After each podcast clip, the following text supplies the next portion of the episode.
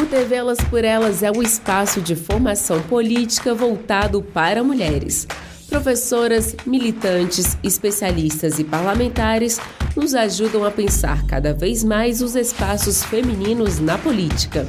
E nesta semana, vamos recordar a participação de ex-ministras dos governos petistas que nos ajudam a entender como o país saiu do mapa da fome e a pensar políticas públicas de igualdade racial e de gênero. E ainda, elas irão nos ajudar a recordar as conquistas com a implementação do Sistema Único de Assistência Social e discutir políticas públicas para mulheres e violência de gênero.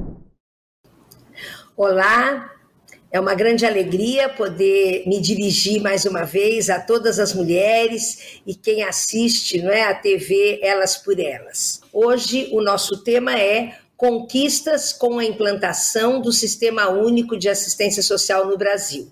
Nós falamos, e eu mostrei né, a Constituição de 88, mostrei a Lei Orgânica da Assistência Social, que a minha está bem velhinha, inclusive, porque eu uso muito, e e esta lei, quando ela foi aprovada em 93, ela diz o seguinte: que o Brasil deveria criar um sistema descentralizado e participativo da assistência social no Brasil.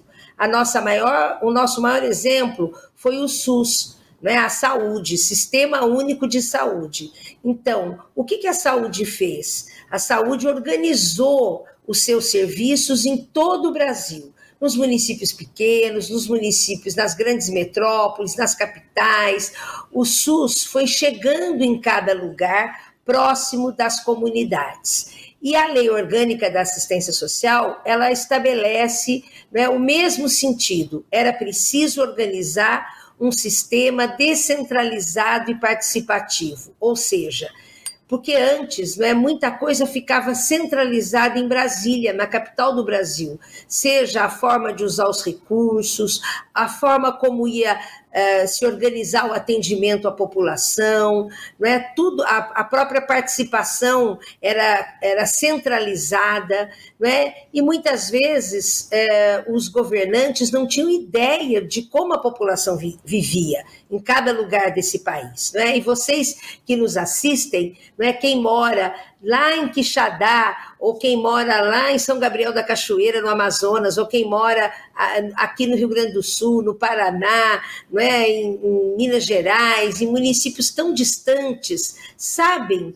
que as realidades são muito diferentes. Então, era preciso organizar, estruturar um sistema permanente não é, que chegasse em todos os lugares para atender a população na forma como as pessoas, as famílias e aí as mulheres sempre tendo um protagonismo muito grande. E foi assim que esse processo foi sendo organizado, mas ele demorou muito, porque a lei foi aprovada em 93 e só em 2003, que foi o ano que o presidente Lula assume a presidência do Brasil, ele chama não é a quarta Conferência Nacional de Assistência Social, porque já se tinha passado 10 anos e os governos anteriores ainda não tinham organizado a assistência social de fato como uma política pública, com serviços permanentes, contínuos. O que, que, o que, que acontecia antes? Os municípios recebiam recursos do governo federal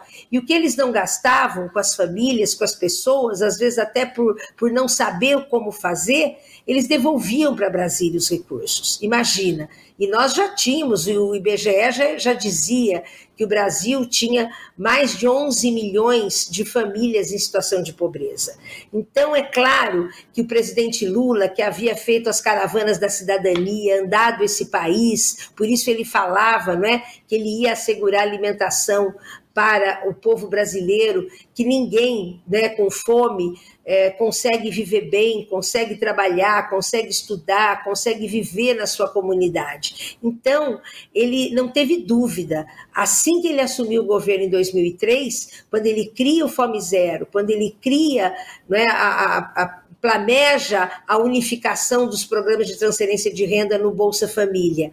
Ele chama a Conferência Nacional, a quarta Conferência Nacional de Assistência Social, e naquele momento, a época, não é, a ministra Benedita da Silva, ela declara a criação, a implantação do Sistema Único de Assistência Social no Brasil, que seria esse sistema descentralizado e participativo. E como naquela conferência nós tínhamos pelo menos 3 mil pessoas vindo de todo o Brasil, é, é, usuários, usuárias, né, beneficiários do Bolsa Família já, nós tínhamos é, é, mulheres, muitas mulheres dos movimentos sociais, nós tínhamos juventude vindo de todos os lugares do Brasil. Né? É, nós, então, começamos a discutir como é que esse sistema funcionaria, o que, é que a gente tinha que fazer né, para, de fato, organizar a assistência social como política pública. E aí né, nós, a partir de 2004, quando o presidente Lula cria o Ministério do Desenvolvimento Social e Combate à Fome, né, ele cria uma Secretaria Nacional de Assistência Social para organizar a política de assistência social, cria uma Secretaria Nacional de Segurança Alimentar e Nutricional, uma secretaria específica para cuidar do cadastro único, que foi uma outra coisa muito importante que o presidente Lula fez, não é? Porque havia um cadastro desde 2001, mas esse cadastro não era unificado.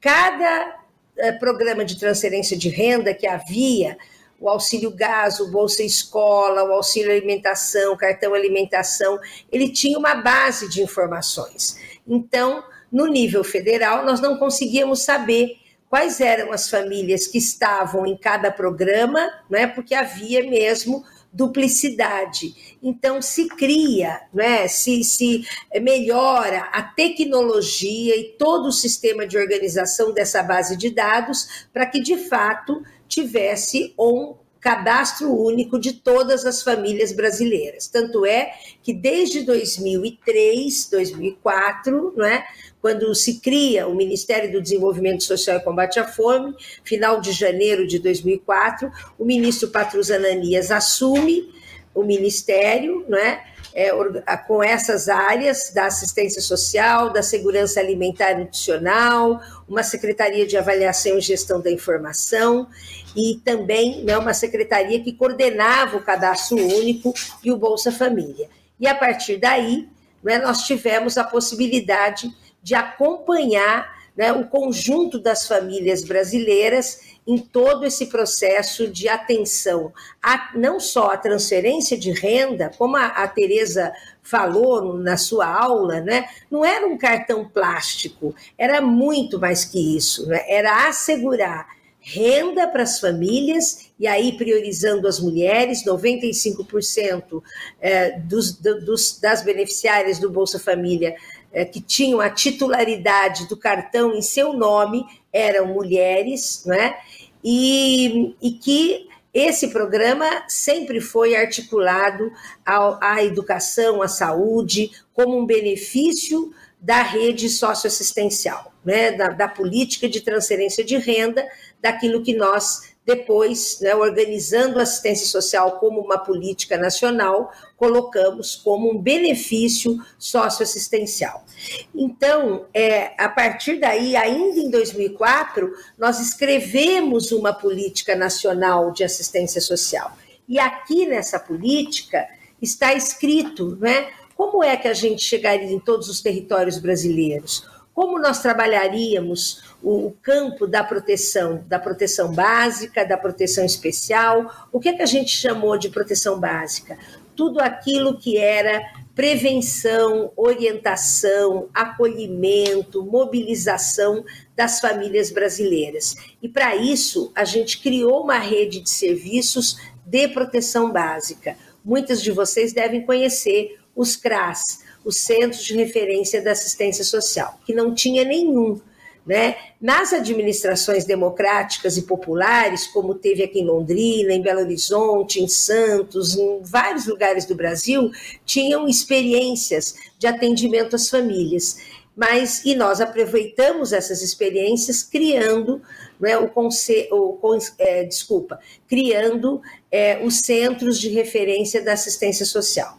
E nós passamos a exigir que esses centros tivessem um espaço físico adequado a receber as mulheres, principalmente, mas as famílias, muitas vezes com as suas crianças, que essas crianças pudessem ter um espaço também de atenção, de acolhimento, e que no CRAS não é, é teria que ter assistente social, psicólogo, pedagogo, uma coordenação, os educadores, oficineiros, e assim nós fomos né, criando essa rede de proteção, que significa prevenção, orientação, encaminhamento das famílias brasileiras. Nós chegamos né, a 8.566 CRAS no Brasil, e também não é toda uma rede de centros de convivência, de projetos de mobilização e de organização das mulheres na área de inclusão produtiva. Né? Então, nós fomos, é, de fato, olhando que nós não desmanchamos nada o que tinha no Brasil e que estivesse funcionando. Nós fizemos uma grande pesquisa sobre o que havia no Brasil na área da assistência social, tanto do serviço público, vinculado às prefeituras, quanto dos serviços não governamentais, vinculado a entidades civis e movimentos sociais. E a partir daí, nós fomos organizando, regulando. Nós também criamos aquilo que a gente chama, às vezes é um nome técnico, mas é importante vocês saberem, uma tipificação nacional dos serviços socioassistenciais. Ou seja, porque até, até existir o SUAS, cada um chamava o serviço de um jeito. Um chamava Projeto Arco-Íris, é, Projeto Abelhinha, Projeto é, Mãe Beleza, não é? E, no, e, mas ninguém sabia o que era isso, quem atendia. Então, nós escrevemos nessa tipificação, nós fizemos uma classificação para entender o que era proteção social básica, de orientação, prevenção, como porta de entrada do SUAS, como as unidades básicas de saúde a, é, é, funciona no SUS, na assistência social, são os CRAS. E também criamos a proteção social especial e aí nós criamos os CREAS, os Centros de Referência Especializados da Assistência Social, com psicólogos, advogados, assistente social, educadores, né? já para atender as famílias, as mulheres em situação de risco e vulnerabilidade. Trabalho infantil, abuso e exploração sexual, violência contra a mulher, é, idoso em situação de abandono, pessoa com deficiência, população de rua, que depois nós criamos os centros POPs, os centros de população de rua, que hoje também nós temos por esse Brasil afora. Nós temos é, em torno de mais de 3.600 CREAs, né? e temos também os centros de população de rua, principalmente nas capitais e nas grandes e médias cidades. Depende né, da organização do próprio município. Então, com isso, nós fomos organizando aquilo que nós chamamos de uma rede socioassistencial, de uma rede de assistência social, que independente do perfil né, do prefeito ou da prefeita, dos governadores ou do presidente da República, tem que funcionar, não é? Deve funcionar para atender o conjunto da população brasileira. E que lá em 2004, 2005, até 2016, nós fomos evoluindo e fomos crescendo. Nós escrevemos um plano nacional de assistência social decenal de 10 anos, de 2005 a 2015, e ali, com base nas realidades dos territórios, com base no perfil da população brasileira, não é? e nós dialogávamos muito com a Secretaria Nacional de Políticas para as Mulheres, que acompanhavam não é, todo esse essa realidade vivida pelas mulheres, e nós sabemos bem que no Brasil não é, ainda é inadmissível os indicadores de violência contra a mulher, de discriminação, e a gente sabe que em qualquer crise econômica, que em qualquer situação de maior vulnerabilidade, ou mesmo numa situação agora pela pandemia, ou por uma enchente, ou pela seca, por algum desastre natural, são as mulheres que mais sofrem, porque são as mulheres que estão mais diretamente relacionadas ao cuidado, né, ao comando da casa, da sua família, do seu núcleo, né? independente da composição familiar. Também na política nacional nós escrevemos o significado da família. Família, né? São aqueles, aquelas pessoas que, ou por laços consanguíneos, ou por laços afetivos, vivem, aba eh, vivem abaixo de um mesmo teto. Ou seja, tem, nós temos mais de 100 tipos de famílias, né? Às vezes é, é a mãe com com a, a, um tio, com um sobrinho, com os filhos. Quer dizer, são muitos tipos de famílias que nós temos no Brasil. E o importante é que essas famílias se sentissem acolhidas, orientadas, encaminhadas. Por isso que era tão importante a gente criar um padrão no atendimento a essas famílias. Não, é, não era possível mais o Brasil continuar vivendo com os mesmos indicadores que vinha há décadas, né? que era, era normal as crianças saírem da escola porque estavam é, catando isca, buscando isca, é, para os pescadores, que as crianças estavam carregando é, pedras, que as pessoas estavam nas minas de carvão, né, que as crianças estivessem completamente desprotegidas, ou que as adolescentes né, já colocassem o seu corpo como numa relação comercial, né, porque estavam desprotegidas, estavam fora da escola e fora do cuidado da família que não tinha renda né, para assegurar as necessidades fundamentais dessas famílias. E mulheres, né, e principalmente mulheres negras de periferia, que nós sabemos também né, o quanto elas são atingidas é, sempre que acontece uma situação né, de crise econômica, de desemprego, ou de, um, ou de uma situação né, histórica, de uma própria cultura que, infelizmente, nós ainda temos no Brasil. Então, nesse sentido, é o, o Sistema Único de Assistência Social, né, ele, ele, ele representou uma grande novidade, não só aqui, mas no mundo. Eu tive a possibilidade, depois que eu saí do governo, né, em 2011, de viajar a países da África, da América Latina, e todos, e mesmo no governo, nós recebíamos missões do mundo inteiro querendo entender como é que o governo Lula estava conseguindo cadastrar todas essas famílias, nós chegamos a 14 milhões de famílias no Bolsa Família. No cadastro único, nós chegamos a quase 28 milhões. Hoje são 31 milhões de famílias no cadastro único. Nós chegamos a perto de 30 milhões mesmo, né?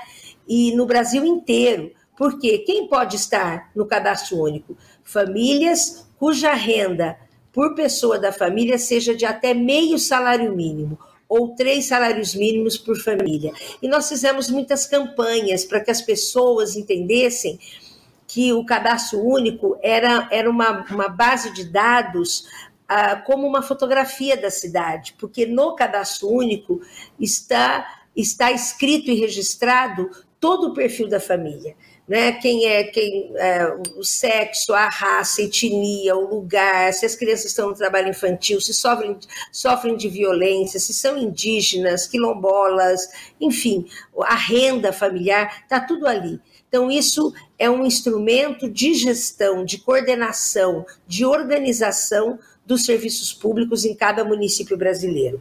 Né? Por isso, o cadastro único jamais pode ser preterido, pode ser extinto, pode ser desqualificado, como infelizmente o atual governo quer fazer, e numa próxima aula nós vamos falar disso. Então, com a, implantação do SUAS, a gente começou a mudar essa cultura. Nós, nós dialogamos muito, nós somos em todos os municípios né, e trouxemos as pessoas, os gestores municipais, ou os movimentos sociais, as entidades, os usuários. Nós criamos os conselhos municipais de assistência social, os conselhos estaduais, né, o Conselho Nacional de Assistência Social, que é um órgão de controle social. Nada pode acontecer na assistência social sem passar pela aprovação dos conselhos. Isso faz parte né, de um projeto democrático que o presidente Lula sempre prezou muito, né? ele sempre defendeu muito. Por isso, no seu governo e depois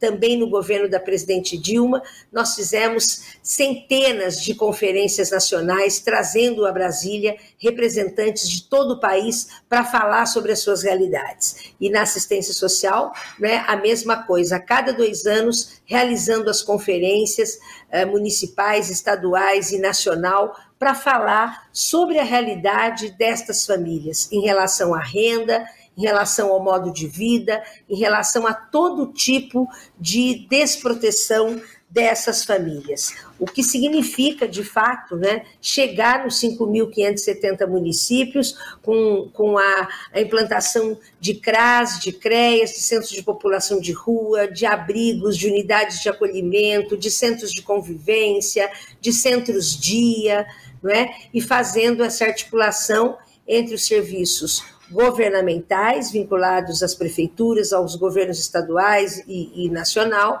e as, a, toda essa rede, os serviços é, não governamentais é, da sociedade civil, que, embora né, não seja público estatal, mas é público, é de relevância pública. E por isso nós criamos não é, toda um, uma regulação, nós fomos escrevendo a legislação e fomos aprovando no Congresso né, uma legislação que desse embasamento para o funcionamento da assistência social no Brasil. E a assistência social é uma política setorial é, que integra e que articula né, outras políticas como a saúde, a educação, a cultura, a previdência, o trabalho, meio ambiente, ciência e tecnologia, e que dialoga com todas as políticas transversais, não é?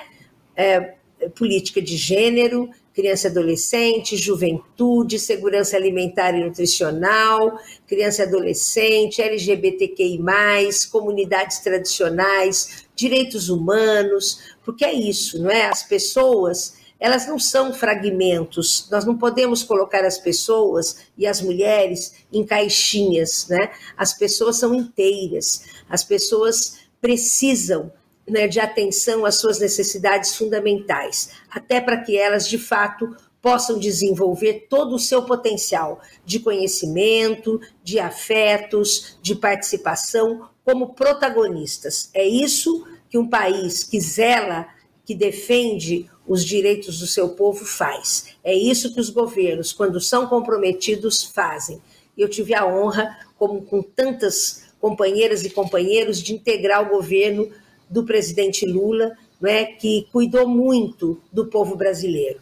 Quando ele coloca o Fome Zero, não era um programa para entregar comida uh, simplesmente, não é, pratos de comida para a população, mas foi uma estratégia de integração das várias políticas públicas, incluindo assistência social, saúde, educação, trabalho, as várias políticas para assegurar que as pessoas, que as famílias nos seus municípios tivessem alimentação escolar, que os, os agricultores familiares tivessem acesso e, e, incentivo à sua produção, a implantação das cisternas, dos restaurantes populares, das cozinhas comunitárias.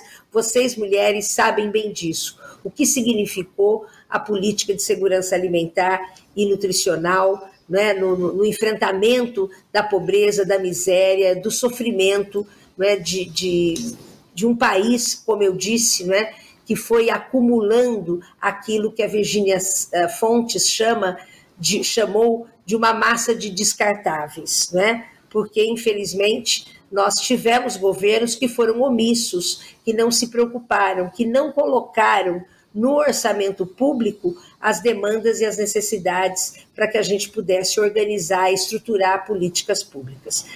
Quando eu entrei no Ministério, na Secretaria Nacional de Assistência Social, o nosso orçamento era de 8 bilhões. Quando eu saí como ministra, eram 42 bilhões. E quando a Tereza Campelo saiu em 2016 com o impeachment, com o golpe né, da a, a presidente Dilma, o impeachment da presidente Dilma, era 84 bilhões. Então, isso significou que, de fato, né, as, as pessoas desprotegidas, a população mais pobre desse país teve lugar no orçamento público. Por isso foi possível a gente implantar, criar né, sistemas públicos como o Sistema Único de Assistência Social e fazer chegar em toda a população brasileira, em todos os municípios, respeitando o Pacto Federativo, dialogando com os, os governos estaduais, os governos municipais, a sociedade civil, os movimentos né, e entidades da população, e era incrível como as mulheres sempre participaram disso, né? As mulheres sempre se mobilizaram é, pensando né, nos, nos, seus filhos, na sua família, mas pensando na sua comunidade, pensando no coletivo. Essa é uma grande característica das mulheres. Então, nós ficamos aqui né, na aula de hoje. É, é, sabendo, né, tendo mais informação sobre como nós estruturamos, implementamos o Sistema Único de Assistência Social no Brasil, não como benemerência, caridade, nada disso, mas como direito à proteção social. E, portanto, é muito importante que vocês, mulheres, aonde estiverem, é, verifiquem o que está acontecendo no seu município. Se os CRAS estão funcionando, os CREAS, se tem centro de população de rua, se, os acolhimentos, os programas de família acolhedora, dos serviços de convivência familiar e comunitária, os centros dia, é muito importante, porque é a população que que deve fazer o controle social para que os serviços públicos funcionem bem e com a qualidade que a população tem o direito de ter. O avanço da pobreza no Brasil deixou as famílias ainda mais vulneráveis e as mulheres foram as mais atingidas. Veja a participação da ex-ministra Márcia Lopes no jornal PT Brasil. A gente conversa agora com a ex-ministra do Desenvolvimento Social, Márcia Lopes. Bom dia, Márcia. Muito bem-vinda mais uma vez aqui ao Jornal PT Brasil. Obrigada, bom dia, Amanda, todos os ouvintes aqui. Um prazer estar mais uma vez aqui com vocês e falar de um tema né, tão candente, tão importante, tão, tão dramático também né, para a vida do povo brasileiro nesse momento. Sem dúvida, sem dúvida, Márcia. A fome está assombrando em milhões de lares brasileiros em um momento em que a assistência social foi completamente desmontada pelo governo Bolsonaro. Né? Qual é a situação das famílias mais vulneráveis nesse momento, em especial aquelas que são chefiadas por mulheres, Márcia? Bem, é, o, o, o cadastro único hoje indica um número de quase 37 milhões de de famílias inscritas no cadastro único. E nós sabemos que, no dado geral do Brasil, 48,7% das famílias são chefiadas por mulheres. Tanto é que no, no, governo Lula, uma das primeiras medidas que nós tomamos foi justamente assegurar que o cartão do Bolsa Família fosse entregue, tivesse a titularidade né, com a mulher. 95% né, dos, do, do, das famílias inseridas no então Bolsa Família eh, eram mulheres, né? E mulheres indígenas, mulheres de periferia, mulheres trabalhadoras, mulheres em todos os segmentos e vivendo as mais diferentes situações. E a situação hoje do Brasil é justamente essa.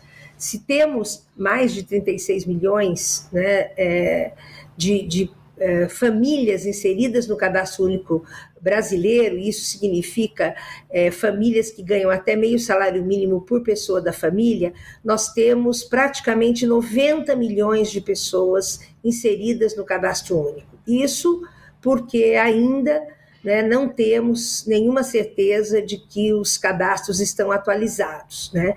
E a situação das famílias é desesperadora porque a partir do golpe de 2016, simplesmente né, houve um, um abandono, houve uma ruptura do Pacto Federativo, do diálogo com os estados e com os municípios brasileiros, e nós bem sabemos que todas as políticas públicas funcionam na ponta, funcionam em cada um dos 5.570 municípios brasileiros. Me lembro bem, né, trabalhando com o presidente Lula, como ele prezava, como ele respeitava, como ele ouvia os prefeitos e as prefeitas desse país, os movimentos, as entidades, os fóruns, os conselheiros, ah, né, os, os usuários, a população que chegava nesses serviços públicos, seja nos CRAS, nos CRES, no Centro de População de Rua, eh, nos programas de segurança alimentar, na educação, na saúde, em qualquer serviço público, né? porque é assim que de fato é, o Estado tem que agir. E o que aconteceu depois do golpe foi simplesmente uma ruptura nesse diálogo, nesse respeito e na valorização né, da força política local de mobilização dos municípios. E por isso, não é, é, o, que, o que os gestores municipais, os trabalhadores foram verificando é um total abandono abandono é, dos serviços públicos e abandono da, da, da população, das famílias. E aí, claro, né, que não foi uma medida só, não foi só o corte na assistência social na ordem de quase 70%, mas também né, tudo que desencadeou esse processo de decisão política do presidente Bolsonaro em relação a todos os aspectos das, das políticas públicas. Em relação à saúde, nós bem vimos o que aconteceu na pandemia, né, em relação à, à omissão, né, no, no, caso da vacina, no caso de ampliação dos benefícios para as famílias desprotegidas, nós sabemos que aumentou muito a violência, né, o fato, inclusive, das famílias ficarem em casa, né, aumentou a desproteção, aumentou muito o número de, de eh, pessoas em situação de rua, né, é, e, e aí o fato né, de não ter essa articulação com os municípios, as famílias se sentiram muito mais desprotegidas, porque ao invés dos serviços públicos aumentarem, eles diminuíram, eles fecharam, porque se cortou simplesmente o repasse de recursos para os municípios brasileiros que atendem as famílias. E assim, né, outras medidas, é, como, enfim, a inflação, o valor do salário mínimo, o alto custo de vida. Quer dizer, é, é, as famílias foram ficando cada dia mais desprotegidas. E as mulheres, principalmente, né? as mulheres negras de periferia, porque a pobreza no Brasil né, ela tem raça, ela tem cor, né, ela tem, é, de fato, especificidades, não é?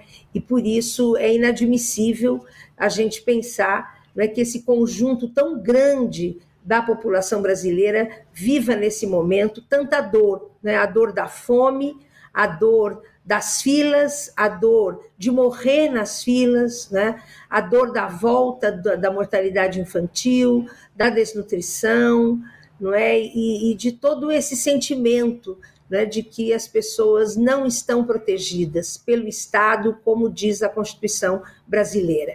E não é brincadeira, são dados muito é, graves, né, quando a gente pensa em 33 milhões de pessoas passando fome, quando a gente pensa que temos é, 125 milhões né, de pessoas que não se alimentam bem todos os dias, que vivem em situação de insegurança alimentar.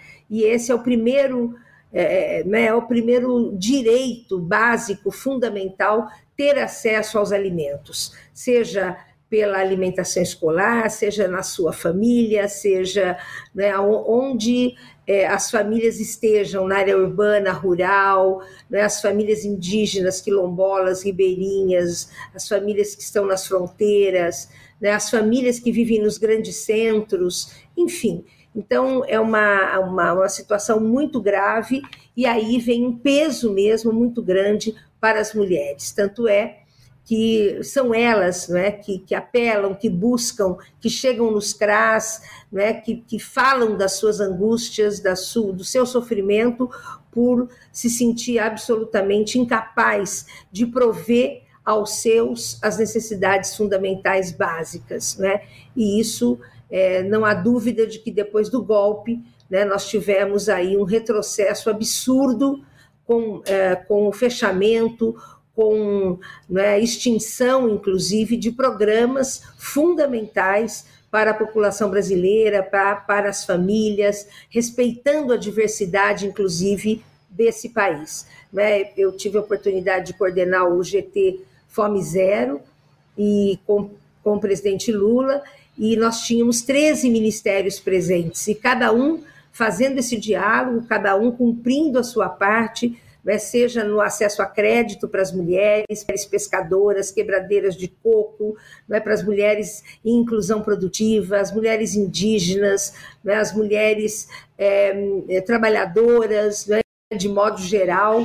e, e a, a, construção das cisternas, que significou tanto na vida das mulheres, quando elas diziam: agora eu não tenho mais que carregar a lata d'água na cabeça durante oito horas por dia, porque a gente tem acesso à água. Né? A questão da, da agricultura familiar, a questão é, de todas as iniciativas que, de fato, colocaram né, esse conjunto da população inscrita no cadastro único como prioridade no orçamento, com planejamento, com integração das políticas, né? e isso se desfez. Então, é claro que o resultado é, é, é essa né, iniquidade do sofrimento, das mortes, né, e aí com o agravamento da pandemia. Então, são, é uma situação absolutamente desumana o que está acontecendo hoje no país em relação. Nós não estamos falando de 1%, 2%, 10% da população, nós estamos falando de mais de 90 milhões de pessoas nesse país. Você assistiu a aula da ex-ministra Márcia Lopes, que falou conosco sobre as conquistas com a implementação do SUAS no Brasil e viu ainda sua participação no jornal PT Brasil. Amanhã é dia de receber Leonora Menicucci. Ela foi ex-ministra da Secretaria de Políticas para as Mulheres e vai falar conosco sobre violência de gênero. Todas as aulas estão disponíveis na playlist TV por Elas Formação, canal da TV BT no YouTube ou em formato de podcast no Spotify.